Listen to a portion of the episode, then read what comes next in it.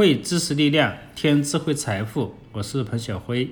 今天与大家一起来分享企业知识产权管理之人力资源与知识产权管理。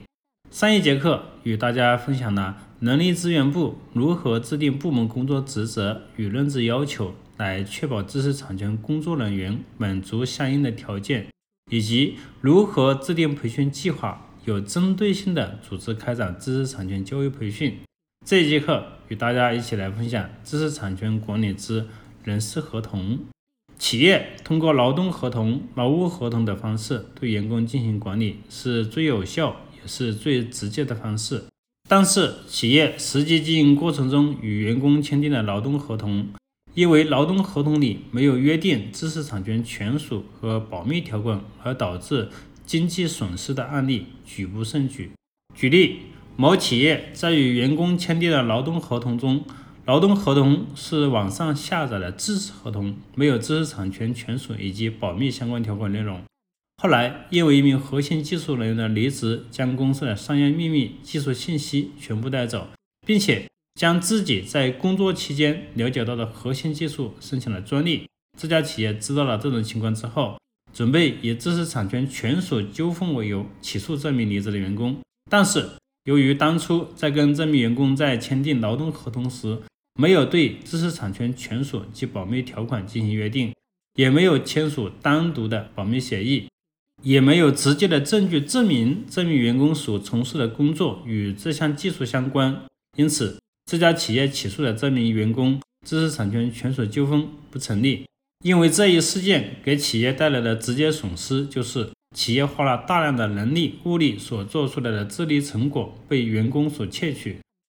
还有成为被告的风险。最终，这家企业放弃了对这个产品的销售，进而直接导致了企业的破产。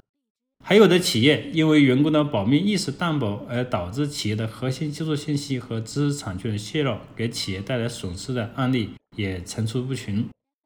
那么，企业的人力资源部如何通过劳动合同、劳务合同等方式对员工进行管理，防范人员管理方面的知识产权风险呢？企业可以通过劳动合同、劳务合同等方式对员工进行管理，在合同里约定知识产权权属、保密条款，明确发明创造人享有的权利和负有的义务，必要时应当约定经验限制的和补偿条款。劳动合同是劳动者与用工单位之间依据《劳动合同法》等法律法规签订的确立劳动关系、明确双方权利和义务的协议。企业在与员工签订劳动合同或劳务合同时，要重点关注知识产权权属和保密的相关约定，一般包括以下内容：第一，应该明确规定，在劳动合同履行期间及劳动合同结束后。基于劳动关系而产生的知识产权归属及保密义务，根据《中华人民共和国专利法》第六条的规定，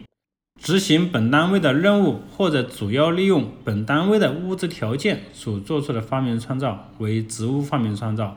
职务发明创造申请专利的权利属于该单位，申请被批准后，该单位为专利权人。企业也可以与知识产权关系密切的员工签订关于专利权属的协议，明确约定哪些是职务发明创造应该归属公司所有，哪些是非职务发明创造，发明可以在办理一定手续后自行申报。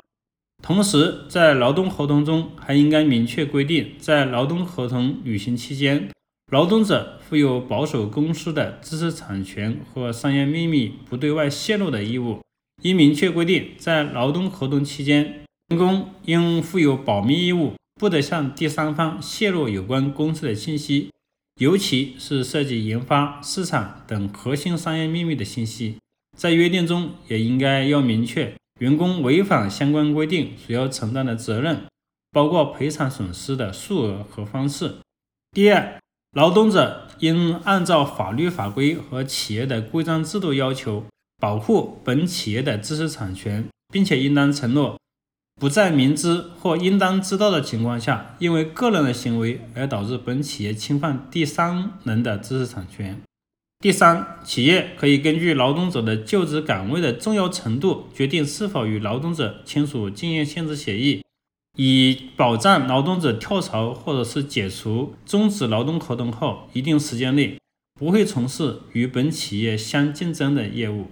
在这里需要特别提醒的是，在与员工签订劳动合同时，对于合同条款要做到越详细越好，要做到可执行、可量化。特别是知识产权条款，一定要明确员工违反相关规定主要承担的责任，包括赔偿损失的数额和方式。